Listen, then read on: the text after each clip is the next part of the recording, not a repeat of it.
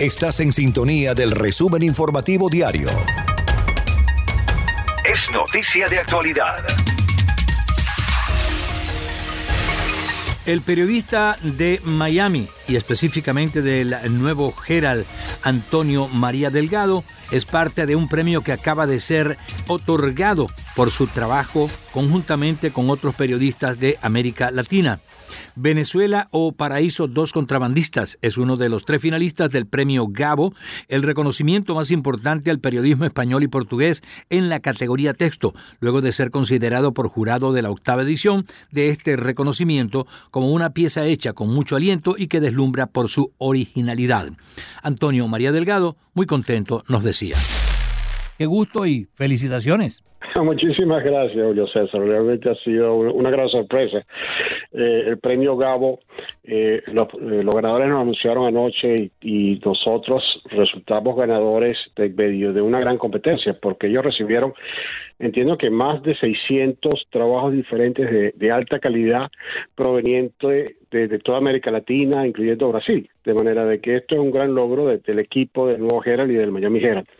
Leo acá el título Venezuela o Paraíso dos contrabandistas. Me imagino que fue una publicación que se hizo en, no solamente acá, sino en varias partes del mundo. Sí, efectivamente, esto fue un trabajo de colaboración donde participamos diferentes medios. Estaba no solamente aquí el, Nuevo Herald y el Miami Herald, sino que trabajó también eh, medios venezolanos como Correo del Caroní, y Runrunes, eh, además de un, un, eh, periodistas destinados a, cubrir el medio ambiente. Esto está relacionado con los trabajos de eh, lo que está pasando con la minería en Venezuela, con el oro, donde realmente en un momento dado el Estado esto en un gran negocio para los sectores chavistas y lo que ha conseguido esto ha sido la destrucción del medio ambiente en Venezuela. Hay vastos sectores del, del, Amazonas venezolano que han quedado totalmente destruidos y siguen y, continúan haciéndolo.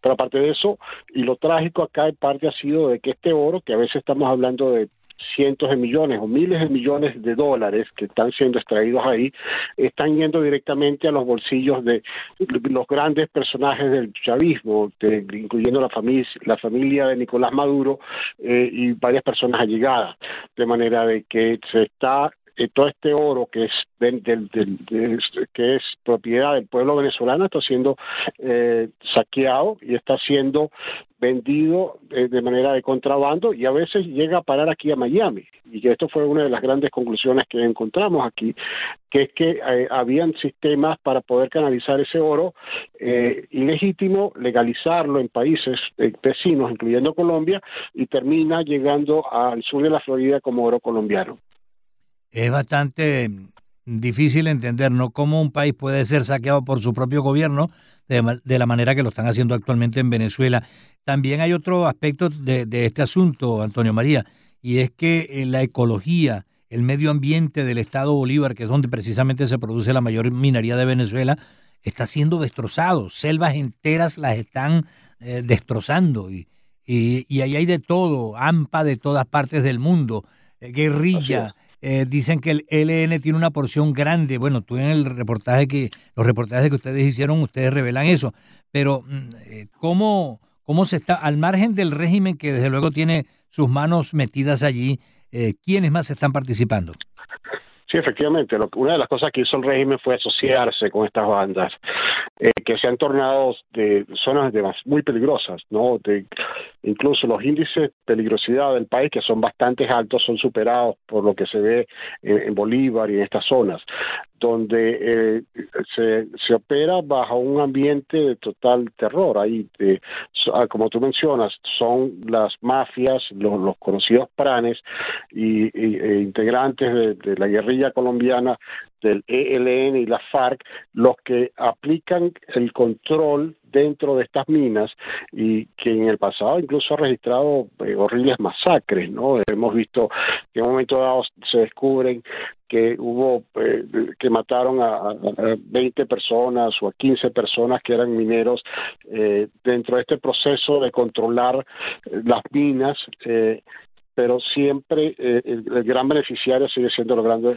los, dueños de la mafia, que sigue siendo Maduro, su familia, eh, algunos de sus socios dentro del régimen, que, han otorgado estas concesiones a la guerrilla y a los pranes para poder imperar y, poder obligar a, que mineros artesanales o mineros privados que antes producían oro por su propia cuenta terminen trabajando para ellos en, en bajo formatos a veces muy cercanos a la esclavitud, pero o si no, simplemente eran, eh, eran asesinados o eran desaparecidos.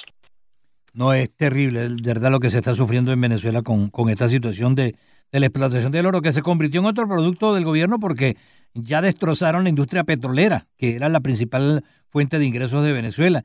Y ahora están pasando por el oro, es un recurso no renovable, dicho sea de paso también, y que eventualmente dejará selvas totalmente arrasadas, un país totalmente arruinado y un estado totalmente deforestado, ¿no? Así es, es lo, que estamos viendo en este momento y realmente sin ningún tipo de control. Donde se sospecha que hay oro, ahí entran y terminan destruyendo todo lo que está ahí. Bueno, una vez más, Antonio María, felicitaciones por este nuevo triunfo, por este nuevo logro, por este nuevo premio. Y repetimos, eh, ¿hay alguna dirección donde te puedan, eh, se pueda ver el trabajo tuyo eh, al margen de, obviamente, de tu periódico?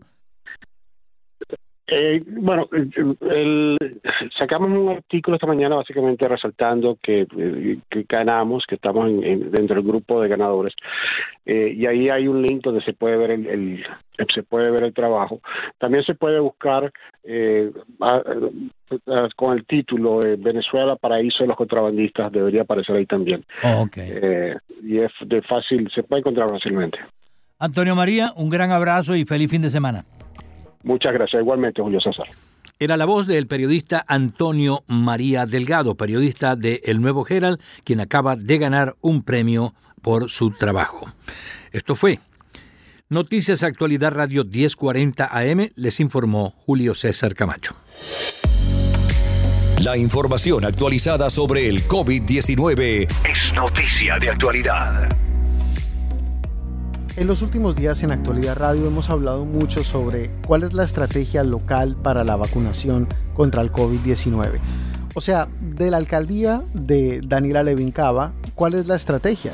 Si se va a unificar de alguna manera una forma en la que la gente pueda inscribirse o sacar una cita, porque lo que tenemos hasta ahora es que, por ejemplo, el Jackson Memorial avisa por Twitter, rápido, rápido, tengo vacunas, llamen en los próximos 15 minutos. No, ya, demasiado tarde, se acabaron. Entonces debe haber alguna forma más efectiva en la que la gente pueda llamar y sacar una cita y poderse vacunar sin tener que lidiar con el tema de, bueno, pero esto es con el hospital o esto es con el condado en los puestos de vacunación como el zoológico de Miami o esto es con el estado en los puestos de vacunación como el Hard Rock Stadium. No debería ser tan difícil, pero lo es. Y eso que en este momento el condado de Miami-Dade es el que más vacunas ha recibido y el que más vacunas ha también aplicado dentro del estado de Florida. Pero es porque tenemos más gente. Es cierto que hemos puesto más de 130 mil vacunas, pero proporcionalmente estamos muy por debajo de otros condados. Acá apenas nos acercamos al 5% y en otros condados se acercan más bien como al 8 y 9%. Entonces, ¿qué se va a hacer al respecto? Hablamos con el presidente de la Comisión del Condado Miami-Dade, José Pepe Díaz, antes de que celebraran una reunión en la que iban a abordar este tipo de temas. ¿Cómo se está coordinando la comisión con la alcaldía para poder hacer las cosas lo mejor posible? Hablamos con Pepe, esto nos contó. Estoy seguro que usted ha escuchado porque su oficina me llamaron precisamente para esta entrevista diciendo de que no hay un plan en el condado, que no hay un plan en el gobierno federal y lo criticamos. El gobernador no tiene un plan, le ha dicho a los eh, hospitales eh, que hagan lo que le dé la gana y lo hemos criticado. Hemos pedido a la oficina de la alcaldesa que nos mande el plan. Había una reunión pautada, se tuvo que cancelar por los eventos del 6 de enero. Nos dijeron que iban a, iba a regresar la alcaldesa al programa, no nos han llamado, hemos pedido el plan, no nos los ha enviado. Hay un plan, porque yo estoy diciendo no hay un plan, pero hay un plan que usted conozca ah, para lidiar con esto de la vacunación aquí en el condado Miami-Dade, eh, presidente. Bueno, Roberto, lo que yo veo como plan es que nosotros estamos eh, reaccionando basado en, vamos a ver, la parte de la vacuna, basado en lo que el Estado lo manda y de eso nosotros estamos tratando de solucionar por hacer diferentes eh, formas de distribuir esa vacuna. Eh, aparte de eso, los planes siguen los mismos planes que llevábamos anteriormente, las comidas, las cosas de CARE Act, eh, todas las eh, cosas que se han llevado hasta ahora. ahora es, muy, es muy difícil conseguir un número centralizado que las personas puedan llamar y que las personas no se tengan que enterar a través del tweet de la alcaldesa, de cuando se hablan las plataformas. Eso es tecnológicamente es imposible hacerlo. ¿Qué es lo que evita que ustedes puedan poner un número centralizado para que las personas puedan inscribirse para las vacunas y no se tengan que enterar por el tweet de la alcaldesa? Eso es muy difícil. No, Roberto, no es difícil. ¿Por qué no se ha hecho? Hoy, hoy, tenemos una reunión, no sé si ustedes saben, porque yo creo que ustedes fueron informados, eh, que una, una reunión que le dicen Sunshine para nosotros poder hablar, que yo soy el que conduce la, la reunión esa, para que se pudiera enterar no solamente los colegas míos y yo de lo que está sucediendo en la administración, pero para que se aclarara la cosa y que todo el media, como ustedes, puedan también participar en el oír todo lo que se está diciendo y todo lo que se está llevando a cabo. Ahora, volviendo a la parte, eso va a ser a las diez y media hoy. Aparte de eso, eh, yo lo estoy pidiendo a la alcaldesa, como hay muchas personas mayores que no tienen acceso a la computadora, saben manejar la computadora o ponerse en el internet, que abrimos el 311 para que las personas puedan llamar y registrarse en esa forma para tratar de llegar a la máxima cantidad de personas de más de 65 años que sea posible. Ustedes no pueden llamar a los directores de hospitales, ustedes, la alcaldesa, no pueden llamar a los directores de hospitales y tratar, o las personas, o los centros de vacunación y tener eh, pues reglas homogéneas, no que un hospital diga nosotros vacunamos 75, el otro 65, y a través, y ustedes no, si, y si centralizan en la cuestión de, las pruebas, ustedes mismos por, el, con la cuestión de zip code y los centros de vacunación, no pueden enviar pues esas personas a vacunarse. Eso es muy difícil que no solamente la se puedan inscribir las personas eh, pues en un eh, eh, o sea en una en una con un número centralizado, sino de ahí dar los turnos a los centros de vacunación que las personas les quede más cerca. Eso es muy difícil de hacer también. No, no es que sea difícil, Roberto. Lo que sucede es que el Estado eh, directamente con los hospitales, le manda la vacuna directamente a los hospitales. Pero la cita la da el hospital y ustedes pueden coordinar con los hospitales y los hospitales pueden ceder la cuestión de las citas a ustedes si ustedes se lo piden, estoy seguro. No, estamos tratando en esos momentos, eso es parte de la organización que estamos llevando a cabo, parte de las preguntas que se están llevando a cabo en, esta conversación hoy, que ustedes van a oírla claramente. Pero, presidente, usted se da cuenta de que ustedes han tenido un año para prepararse y no están preparados. ¿Usted se ha dado cuenta de eso? La alcaldesa cuando hizo campaña, perdón que lo interrumpa, la alcaldesa cuando hizo campaña, hizo campaña diciendo de que ella venía con la manga al codo a lidiar con el problema del coronavirus. Ni siquiera un número centralizado ustedes tienen, perdone que lo critique, pero que a esta altura ustedes no se den cuenta de que este número centralizado, donde las personas que no tienen Twitter, que no tienen, que no tienen computadora, no se pueden inscribir. Me parece a mí que hubiera sido, y que, era más que se pueden enterar a través del Twitter de la, de la alcaldesa. Me parece que, que nada, que ese por lo menos llama la atención de que ustedes se estén dando cuenta ahora de que necesitaban un número centralizado, que no era suficiente el Twitter de la alcaldesa para inscribirse. Bueno, Roberto, eh, que la alcaldesa no se comunique con usted o que no se hayan podido llevar a cabo no significa que nosotros como comisionados no hemos tratado de averiguar ni ayudar en todo lo que podemos. Por ahí es la alcaldesa y ella es la que controla la parte. Eh, nosotros somos la parte legislativa y la parte administrativa, aunque estamos tratando de trabajar juntos y estamos trabajando juntos para buscar el fin de cabo, que es la mejor parte que vamos a decir claramente. Ya en Deicani la vacuna ha llegado a 137 mil, casi 138 mil personas y ya hay casi 20 mil personas que han recibido la segunda dosis. No es que los números no se han hecho, no es que las cosas no se han hecho. Y los centros de también de pruebas se están llevando a cabo continuo a la misma vez. Yo no creo que nada se ha hecho y que no se ha hecho. Yo no, no, estoy diciendo que, nada se ha hecho, lo que estoy diciendo que se ha hecho a pesar, lo que estoy diciendo que se ha hecho a pesar de, que, de la falta de un plan. Muchísimas gracias, comisionado. Muy amable, presidente de la comisión. Que tengan muy buen fin de semana a ustedes y su radio escucha. Gracias. El presidente de la comisión del condado de Miami-Dade, eh, José Pepe Díaz. Es noticia de actualidad. El resumen informativo más completo del día. Más completo del día.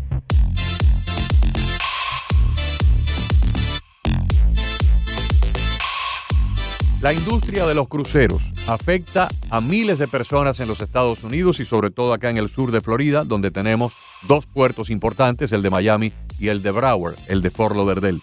¿Regresarán estos cruceros? ¿De qué manera? ¿Cuándo? O algunas compañías pudieran inclusive quebrar.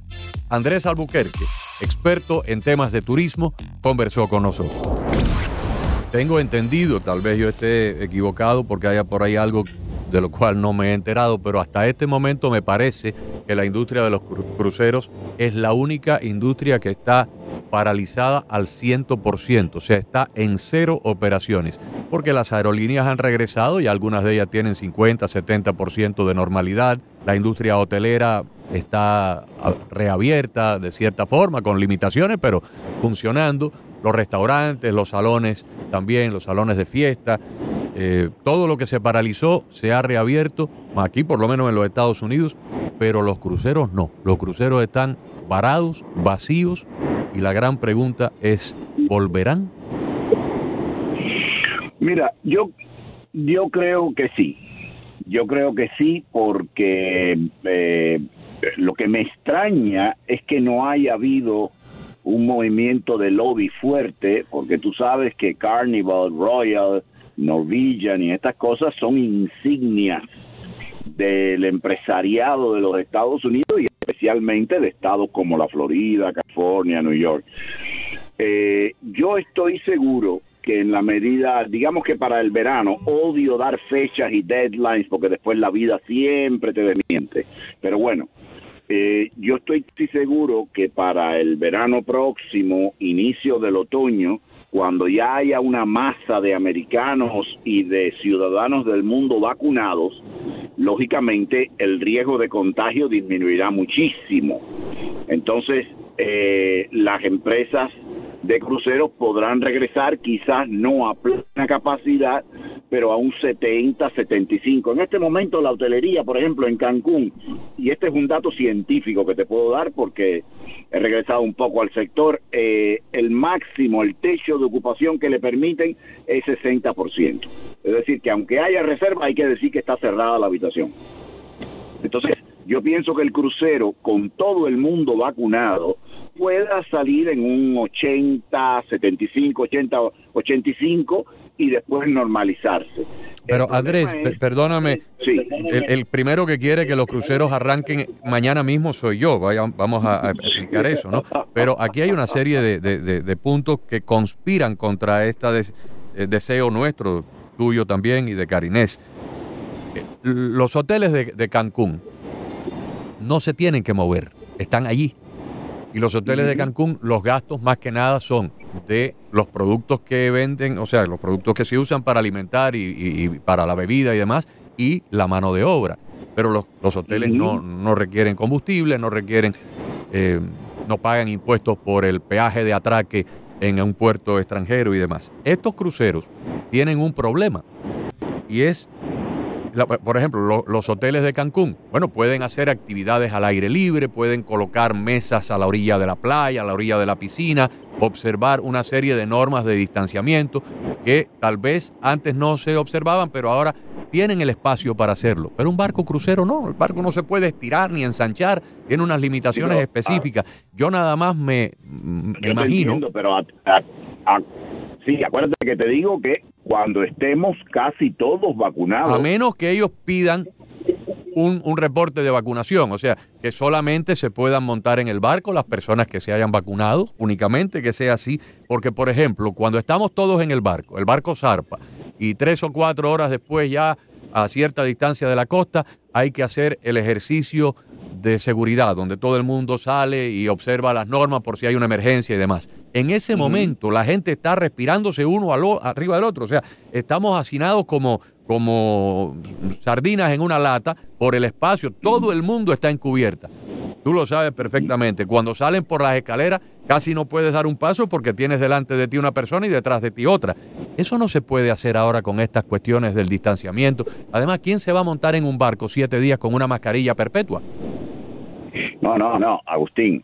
Estoy hablando de cuando la gente está vacunada, pero quizás lo que me faltó decir es el certificado de vacunación se va a convertir en un pasaporte en este mundo. por lo menos por los próximos cuatro o cinco años hasta que llegue la próxima pandemia, porque tú sabes que esto es, esta candanga es cada cinco años, eh, o, se crea sola o nos la o nos la mandan ya yo estoy que estoy tan escéptico que yo tengo dudas de la espontaneidad de estos virus pero no vamos a caer en eso ahora el problema es que nuestros como mismo llevamos el celular el pasaporte es decir, para tú tener un trabajo, en la mayoría de los trabajos buenos tienen que hacerte un background check. Bueno, pues lo mismo será con este certificado, o porque tienes el certificado de vacuna, o porque en el momento de montarte te hacen el rapid, o porque mejorarán. Lo que no va a pasar es que el mundo se vaya a bolina y un sector entero desaparezca por esto. Ha sufrido mucho, seguirá sufriendo, pienso que sobrevivirán, sobrevivirán solo los grandes y posiblemente los grandes tendrán que sacrificar algunas de sus líneas budget. Es decir, tú sabes que Carnival tiene varias líneas, el otro tiene varias líneas. Es posible que algunas de las líneas más secundarias, las periféricas, no aguanten el golpe y fenezcan. Es posible que los barcos los hagan en lo adelante, construyan con una dinámica distinta y carguen menos personas. Ok, pero yo te aseguro que no van a desaparecer. Te agradecemos mucho y te deseamos tanto Carinés como yo lo mejor en este año. Como no, yo creo que mejor que el pasado es cualquier cosa, la verdad, pero se los agradezco y les deseo lo mismo. Muchas gracias. Es noticia de actualidad. Toda la información que debes conocer. El mensaje es eh, que la gente no tiene que estar en pánico no van a perder la inmunización si todavía no se dieron la segunda dosis, advirtió la doctora Silvia Duarte, jefa del Departamento de Bioquímica y Biología Molecular de la Escuela de Medicina de la Universidad de Miami. Un mensaje tranquilizador tras ah, la información de que cerca de 45 mil personas todavía no han recibido la segunda dosis de sus vacunas. Si los anticuerpos ah, de forma natural duran entre 3 y 6 meses, pudiera decirse que hay tiempo para darse la segunda dosis, nos dijo la especialista lista de la salud en los micrófonos de Actualidad Radio. Bueno, en realidad los laboratorios lo que están diciendo 21 días es eh, el tiempo óptimo para dar la segunda vacuna para que el sistema inmune se refuerce contra, para producir anticuerpos contra el virus. Pero lo que eh, no sabemos es cuánto tiempo realmente los anticuerpos que hemos producido después de la primera vacunación nos duran en el cuerpo. Si pensamos que con una inmunización natural, o sea que a las personas que han tenido el virus, eh, los anticuerpos les duran en el cuerpo de tres a seis meses, más o menos se ha visto, ah, eso es lo que las publicaciones dicen, pues entonces yo creo que todavía hay un tiempito que todavía estaría bien, eh, que, no, es que el individuo mm, pierda la inmunización, que todavía hay tiempo para inmunizarse. O sea, que la gente no tiene que estar en pánico si no han recibido la inmunización al cabo de tres semanas. Hay tiempo eh, todavía para recibir la segunda dosis. ¿Cuán efectiva será la segunda dosis? Si te la dan más tarde comparado con ah, el tiempo óptimo que las compañías farmacéuticas, tanto Pfizer como Moderna, han determinado, eso todavía está por ver. hay mucho que está por ver todavía, eh, pero mm, el mensaje es que la gente no tiene que estar eh, paniqueada, no tiene que tener pánico, porque no vas a perder la inmunización así de un día para el otro. Ahora, doctora, yo estoy muy interesado en la vacuna Johnson Johnson, que es de una sola dosis y que ustedes en la Universidad de Miami han estado involucrados de una manera muy prominente en el desarrollo de esa vacuna. ¿Cuándo va a estar disponible la vacuna Johnson Johnson, que a diferencia de las otras vacunas es de una sola dosis? Y creo que eh, alivia muchas de las complicaciones en logística que hemos tenido con las dos vacunas que están disponibles en este momento, que son de dos dosis. Bueno, todavía no sabemos exactamente cuándo va a estar disponible porque Johnson Johnson no ha acabado de analizar todos los datos de los ah, estudios clínicos que han hecho y todavía no, no ha mandado toda la documentación para la FDA. es una vacuna más clásica que la de Pfizer y Moderna, con lo cual yo creo que una vez la FDA eh, tenga los documentos, los van a procesar de una manera muy rápida. Y aunque parece que no tiene la, ah, o sea, no, no, no, no tiene la inmunidad tan ah, extendida como tienen las de Moderna y de Pfizer por, por el momento, por los datos que hemos visto, es una vacuna que va a ser efectiva más o menos al mismo nivel que todas las vacunas que tenemos de la gripe y todas las demás, quizá más, más efectiva. Entonces, eh, es una vacuna interesante porque, como muy bien has dicho, es solamente una dosis, lo cual eh, facilita el, el, uh, todo el proceso de vacunación. simplemente una dosis y ya está, ¿no? O sea que sí, que, tiene sus pros muy grandes el, que sea solo una dosis y el que sea una tecnología que ya está muy experimentada uh, desde hace mucho tiempo y se utiliza este tipo de tecnología. Entonces, yo creo que gente que tenían un poco de aprensión a las vacunas de Pfizer y de Moderna, pues pueden relajarse un poquito con respecto a eso. Yo debo decir que yo, me, yo estoy vacunada, la primera dosis, con la de Moderna. Y, y, estoy feliz de haber, haber, uh, haber sido uh, vacunada. Y, y, bueno, pues espero la segunda dosis la semana que viene. Y, feliz de ello. Hemos estado conversando con la doctora Silvia Duarnet.